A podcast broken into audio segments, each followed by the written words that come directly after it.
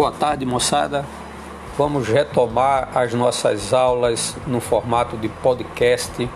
Aqui quem fala é o professor Marcos Duval, da Escola Ginásio Pernambucano.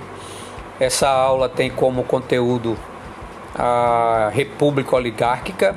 A gente continua dando continuidade aos nossos estudos sobre o processo de formação da estrutura republicana no Brasil. Vamos agora estudar a estrutura política da República Oligárquica. Depois a gente vai é, comentar também a estrutura econômica. Mas antes de começarmos nossa, nossa aula, gostaria de dizer a todos vocês que fico muito feliz com o retorno das nossas atividades com aula não presenciais. Sei que o momento é delicado, o momento é difícil, mas como já diria o grande filósofo, viver é preciso e na condição de estarmos vivos, temos que dar continuidade aos nossos projetos de vida. E nesse momento, o projeto de vida nosso, meu e de vocês, é a gente construir uma ponte de, de, de entendimento e de compreensão, não só da, da situação e do momento que nós estamos vivendo, mas uma ponte para que a gente continue aí é, alicerçando aí o nosso conhecimento acerca da disciplina de história. Então vamos lá.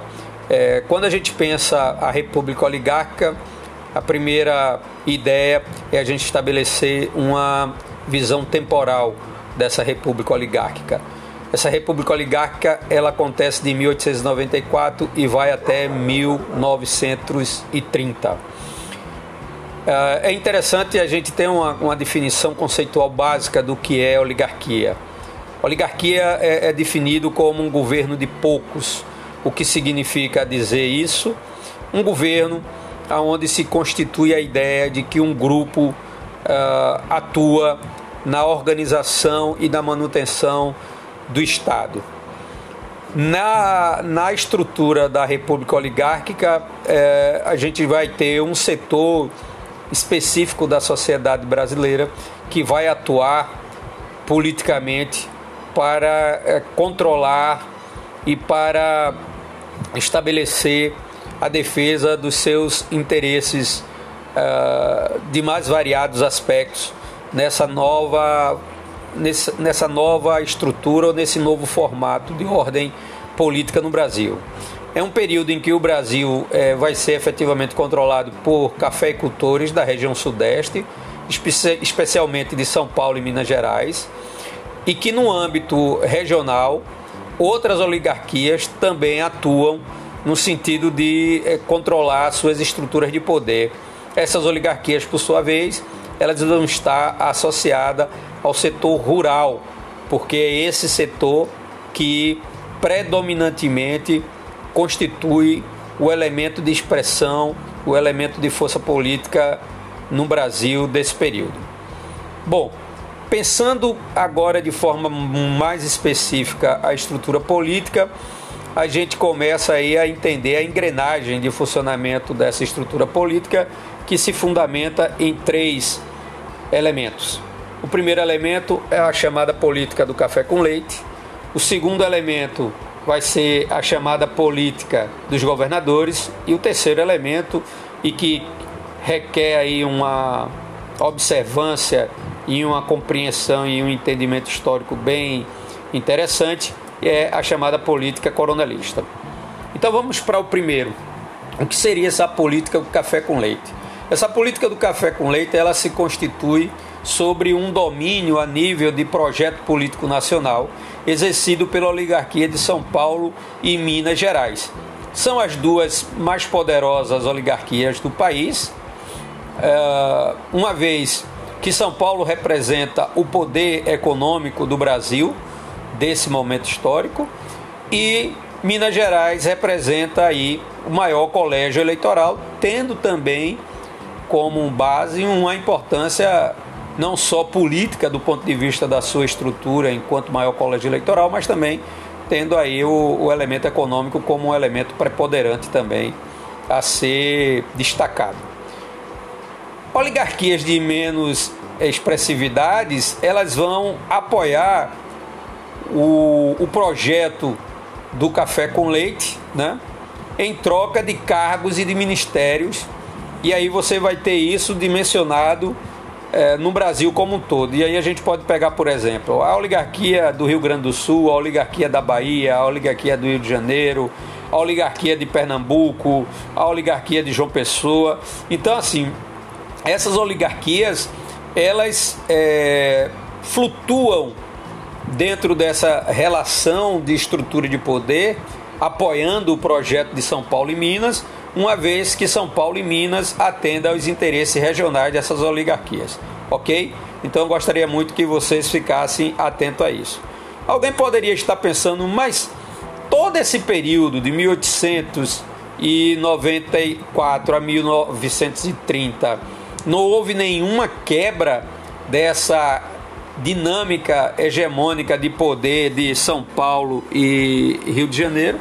Claro que houve. E aí a gente tem alguns casos específicos. A gente tem, por exemplo, a questão aí de 1910 a 1914, onde você vai ter uma ruptura nesse modelo de domínio oligárquico uh, instituído aí com base na ideia do café com leite, onde o Hermínio da Fonseca, a partir da instituição das chamadas políticas de salvações, vai disputar as eleições com Rui Barbosa, que saiu aí em defesa da chamada campanha civilista. É, é fato histórico a gente chegar à conclusão de que essa disputa entre Hermes da Fonseca e Rui Barbosa rompeu o modelo oligárquico constituído aí sob os parâmetros do café com leite.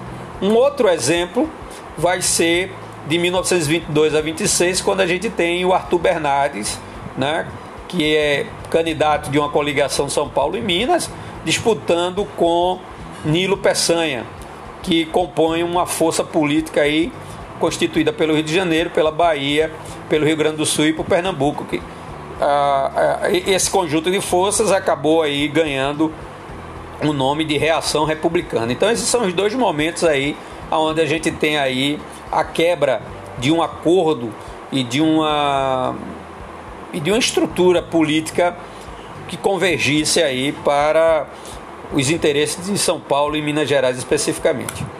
A partir de 1902 nós temos a chamada política dos governadores instituída aí pelo presidente Campos Salles. Né? Então, o que vai ser essa política dos governadores? Essa política dos governadores ela constitui a partir da ideia de que se firma um, um acordo entre o governo federal, representado por São Paulo e Minas, com as oligarquias regionais. Essa, essa, essa vai ser a nova dinâmica e a nova forma de se fazer política no Brasil, uma vez que uh, o Campos Salles e, e, e, as forças políticas que apoiam ele no, no, no nível nacional entendem que não daria para manter a hegemonia dessa estrutura sem o apoio político dos governadores em seus estados.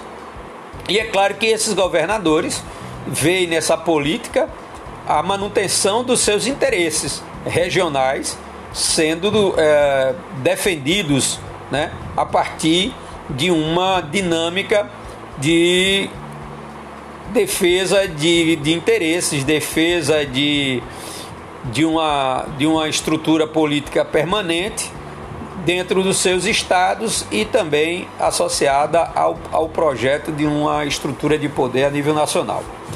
Para sustentar a política dos governadores e para sustentar a política do café com leite, e aí a gente está falando de uma estrutura nacional e de uma estrutura estadual, vem o que a gente pode chamar de microação política constituída aí sobre o surgimento do, do fenômeno do coronelismo. O que é esse coronelismo? O coronelismo nada mais é do que o poder local dos coronéis. O coronel era o nome pelo qual os latifúndios era conhecido e usava seu prestígio pessoal para arregimentar votos em troca dos quais obtinha financiamento do governo e para obras de infraestrutura como barganha política. Ou seja, o coronel é a peça dessa engrenagem que atua nas microestruturas políticas que a gente hoje poderia chamar, por exemplo, de municípios. Então, o governador precisa do voto dos, dos correligionários do coronel para que ele possa manter a estrutura de poder a nível de Estado e para que e que ele possa também, ao mesmo tempo, configurar a manutenção da estrutura de poder a nível nacional, reforçando aí a chamada política do café com leite. Então o coronel ele tem um, um, papel aí interessante. Eu queria só fazer uma observação, meninada, para a gente não achar que coronel, o coronel, a figura do coronel é a figura do militar. Não, é a figura de um mandatário local cujas suas bases de poder se constitui sobre o domínio de grandes estruturas latifundiárias. A gente sabe que o Brasil, no início do século XX, ainda é um país profundamente marcado pela estrutura de dominância agrária. É um país ainda muito alicerçado sobre os fundamentos de uma estrutura agrícola é, agroexportadora. O café é a base de tudo isso, é uma das bases de tudo isso, mas você também tem a cana-de-açúcar, você vai ter a borracha, você vai ter o cacau, você vai ter outros produtos, mas todos esses produ produtos flutuam em torno da ideia de um Brasil economicamente marcado ainda por uma estrutura é, agroexportadora, uma estrutura agrícola ainda muito forte. Né? E aí você deve estar se perguntando, cara, mas tá, tudo funciona desse jeito. Você tem lá na, na base o coronel, que tem relações políticas com governadores, os governadores que têm relação política com o presidente. Mas, cara, e como é que vai. É, como é que esse coronel vai atuar na sua base eleitoral?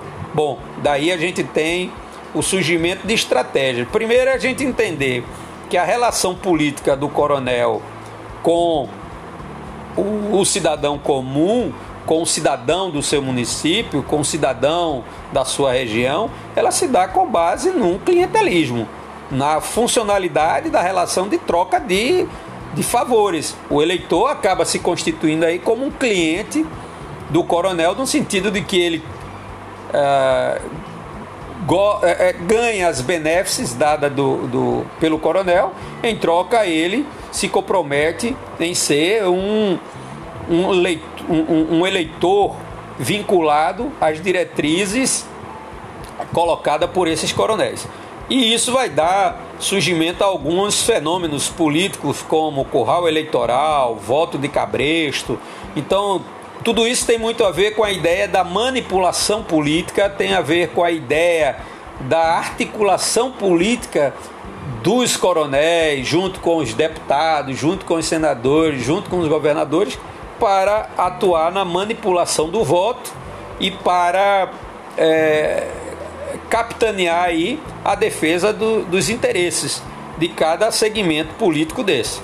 Bom, também vale ressaltar que estamos falando de um período onde você não tem uma participação maciça, politicamente falando, é, basta a gente fazer uma reflexão acerca do que foi definido na Constituição de 1891 do ponto de vista da participação política dos cidadãos brasileiros. Né? A gente sabe que ela, ela, ela impõe uma série de restrições. Então, por exemplo, analfabeto não vota, mulheres não votam, militares não votam. Então você tem um, um, um, um número é, considerável de agentes políticos dentro da sociedade brasileira que não tinham a condição de manifestar os seus interesses políticos. Né? Logo, fica muito mais fácil de você é, constituir uma ação de, de domínio, uma ação de manipulação sobre a estrutura política do país. Então, com base nisso, vem o clientelismo, vem o voto de, cabre, de cabresto e vem um fenômeno que é bem interessante, que é a chamada degola. O que seria a degola? Caso algum político ganhasse que não fosse do grupo da situação, ou seja, que fosse do grupo da oposição, ele não tinha o reconhecimento da sua titulação de vitória. por parte da chamada Comissão Verificadora de Poderes, que é um instrumento que vai ser colocado aí nos estados para impedir que grupos políticos de oposição à política regional e à política nacional, consequentemente, pudessem é, assumir o poder, ok? Então é interessante que a gente pense que essa estrutura toda ela converge para um único objetivo. E você daria dizendo aí, mas Duval, qual é o objetivo? O objetivo é manter o funcionamento dessa política de Estado fundamentada em cima do princípio de uma república liberal. E aí eu queria chamar a atenção de vocês para o nosso último encontro, quando a gente conversou sobre os projetos republicanos e quando a gente estava lá pensando, ah, existe uma república, uma discussão sobre um projeto republicano jacobino, existe uma discussão sobre o projeto republicano positivista e existe um projeto sobre uma república liberal. E aí o que nós temos agora, na fase da chamada república oligárquica, é justamente a efetivação desse projeto da república liberal, onde os interesses do Estado se confundem com os interesses dessas elites agroexportadora espalhada pelo Brasil, mas principalmente aí cabe fazer uma observação um pouco mais sistemática, um pouco mais direta sobre os interesses específicos do setor cafeicultor de Rio de Janeiro, São Paulo e Minas Gerais. OK? Agora a gente vai para uma segunda fase da nossa discussão de hoje, da nossa fala de hoje, que é pensar um pouco a questão da estrutura econômica. Bom, Existe um historiador é, brasileiro chamado Boris Fausto, que ele tem uma frase bem interessante. Ele diz que o Brasil é o café e o café é o Brasil. Quando você pensa o Brasil da segunda metade do século XIX e o Brasil da primeira metade do século XX. Né? O que nos remete a pensar que a principal atividade econômica do Brasil é a atividade cafeicultura. Ela é a base de toda a estrutura econômica do Brasil. E essa atividade, ela tem um caráter agrícola, ela tem um caráter agroexportador no sentido de que você produz o café para o mercado mundial, né? mas ela tem acima de tudo um, um caráter de ação, de hegemonia é, política também. Né? Então, assim, pelo fato de ser a principal atividade econômica, isso projeta os, os cafeicultores a se destacarem no campo da administração e no campo do controle mesmo desse Estado, desse projeto de Estado liberal do Brasil. Então, como elemento de, de exemplificação histórica acerca disso que eu estou falando para vocês, a gente tem em 1891 um acordo chamado de Fundilon, né, que é um acordo de renegociação da dívida brasileira, onde o governo brasileiro né, uh, se encontra aí muito endividado, com muita dificuldade econômica, e aí se constitui a ideia, ou se formula a ideia, de que era necessário o Brasil renegociar suas dívidas externas e a partir daí que ele pudesse se reestruturar economicamente. Agora, qual o objetivo do Fundilon? O objetivo do Fundilon, do Fundilon é criar condições econômicas para se continuar favorecendo a atividade cafeicultora no Brasil. Ou seja, o Estado brasileiro aí se constitui sob os parâmetros da defesa da manutenção de uma política é, de interesse dos cafeicultores é? e voltada justamente para manter as bases econômicas do Brasil sobre os fundamentos dessa produção cafeicultura. Em que, em que essa política se sustenta? Ela se, se sustenta na busca de novos empréstimos para investimento no no setor cafeicultor. Ela é, se constitui também sobre a ideia de suspensão dos juros da dívida de três anos, 13 anos para dar início ao pagamento dessas novas dívidas e dá como garantia aos investidores externos a receita da alfândega do Rio de Janeiro e demais, se necessário, a receita da estrada de ferro central do Brasil e do serviço de abastecimento de água do Rio de Janeiro. Isso são as garantias. que significa isso? Na verdade, é Se o governo não pagar os novos empréstimos, essas receitas iriam passar para a mão dos credores. Né? E outra coisa, o compromisso de retirar uma parte da moeda, né, visando valorizar o câmbio no Brasil, ok? Um segundo elemento é o chamado Convênio de Taubaté de 1903. Esse convênio de Taubaté ele se constitui principalmente por um plano de valorização artificial do café, aonde o governo comprava o excedente de café e guardava, diminuindo a oferta do produto por sua vez e fazendo o preço se manter estável. O governo contraria, é, vai buscar mais empréstimo para a compra desse excedente, cobra-se imposto para equilibrar a conta do governo e honrar os compromissos. O resultado, o país se endivida e amplia sua dependência com o capital, com o capital externo, com o capital exterior. E aí o governo almeja vender estoque de café quando a procura aumentasse. No entanto, isso nunca ocorreria, então o café estragava e o governo amargava os prejuízos. E aí, por sua vez, o resultado dessa política de Taubaté se constitui aí numa ação articulada dos governos do Rio de Janeiro, de São Paulo, para benefício apenas do setor cafeicultor que se mantinha salvo uh, dentro da estrutura de crise que o setor cafeicultor apresentava uh, de vez em quando. Um outro elemento é a borracha. A borracha foi importante enquanto estrutura de produção no Brasil dos anos de 1890 a 1910. Ela foi utilizada na fabricação de pneus e na, na expansão da indústria automobilística, principalmente norte-americana e europeia. As principais áreas de extração da borracha eram o Pará e a Amazônia.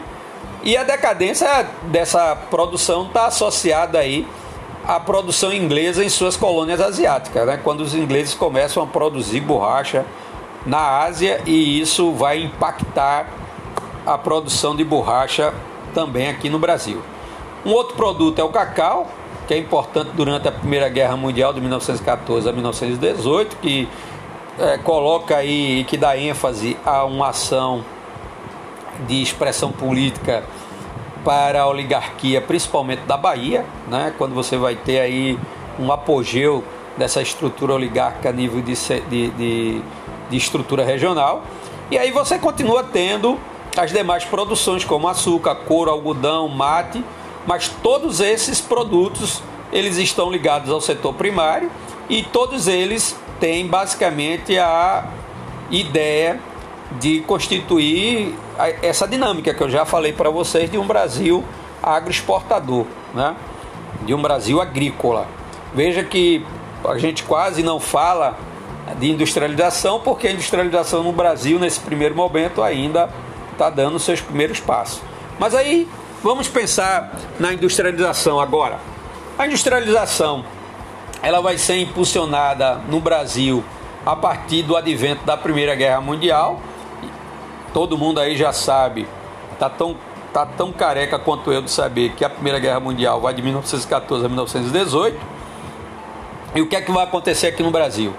A gente vai ter a chamada substituição de importação, ou seja, as dificuldades de importar produtos de fora para dentro obriga o Brasil a produzir esses produtos, isso faz o, o, isso dá um crescimento à produção industrial do Brasil.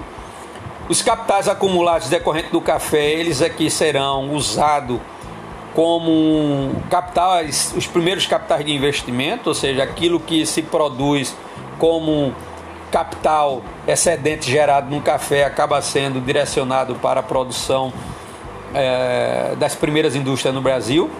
A região onde essa produção industrial acontece de uma forma mais efetiva é a região sudeste.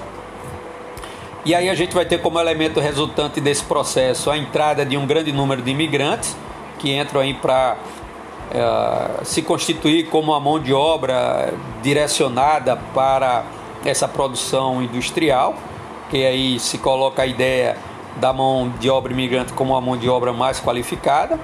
E aí você tem como elemento de, de, de consequência dessa, é, desse expansionismo industrial o impulso aos centros urbanos e a produção de bens de consumo não duráveis, ok? Então aí a, a produção agrícola começa, aliás, a produção industrial começa a ser uma realidade mais, é, mais visível né? e mais objetiva dentro do Brasil. O outro elemento que a gente precisa entender é como fica a relação do Brasil a nível de política externa durante a chamada República Velha, né? durante esse período da chamada República Oligárquica. E aí a gente tem a questão do, do Acre, né? Ah, o Barão do Rio Branco, o principal responsável pela política externa brasileira do período. Então você tem a questão de Palmas, de 1893 a 1895, que é uma disputa do Brasil com a Argentina pela antiga região missionária no atual estado de Santa Catarina. E aí o Brasil tem um ganho de causa com o aval dos Estados Unidos e anexa essa região ao Brasil. A questão do Amapá de mil, em 1900, o Brasil e França disputam a região fronteiriça entre o estado de Amapá e a Guiana Francesa. O Brasil tem um ganho de causa com arbítrio da Suíça e incorpora definitivamente toda a região leste do rio do Iapoque. E a questão da anexação do Acre de 1903, que é a, a que chama mais a atenção da gente. O que é que a gente tem aí? A gente tem um interesse nessa região ela se dá com base na extração do látex. E olha aí, eu queria chamar a atenção de vocês para a questão da produção da borracha, que eu já citei para vocês como atividade econômica que tem um, um pico de explosão no Brasil no início do século XX. Então você tem, a partir da, da, da, dos interesses, né? nessa região você tem um atrito entre os seringueiros brasileiros e os seringueiros bolivianos. O Brasil acaba comprando a Bolívia pelo valor de 10 milhões de dólares, né? o Acre, a região que hoje corresponde ao Acre, é, é assinado o chamado Tratado de Petrópolis. A Bolívia recebe uma troca do território, a área que dava acesso ao Rio da Madeira e, portanto, ao Oceano Atlântico. Então, é um acordo, na verdade, um acordo de compra feito entre o governo brasileiro e o governo boliviano, né? acerca da anexação dessa região ao Brasil, que acaba sendo objeto, inclusive, de uma questão mais atual, né? quando a Bolívia foi é, governada pelo Evo Morales. O Evo, o Evo Morales partiu para uma política de nacionalização de empresas estrangeiras dentro do, da Bolívia e a justificativa dele, por exemplo, para nacionalizar uma, uma uma refinaria da Petrobras dentro, do, dentro da Bolívia foi justamente esse processo histórico vivido aí no final do século XX. Né? O Evo Morales, inclusive, chegou a dizer que o Brasil tomou a terra do, da, da Bolívia, oferecendo aí dois cavalos aos bolivianos pelo Acre. Né? Quer dizer, isso é só uma observação. Bom, pessoal, encerramos aqui a nossa análise política e a nossa análise econômica sobre o, o chamado período da República Oligárquica. Espero que tenha contribuído para que vocês possam é, ter uma compreensão um pouco mais sistematizada de todo esse processo e que vocês possam ter aí uma visão histórica de como o Brasil vai sendo formulado no contexto das suas estruturas políticas e econômicas aí pensando o século XX. Até a próxima e fiquem com Deus.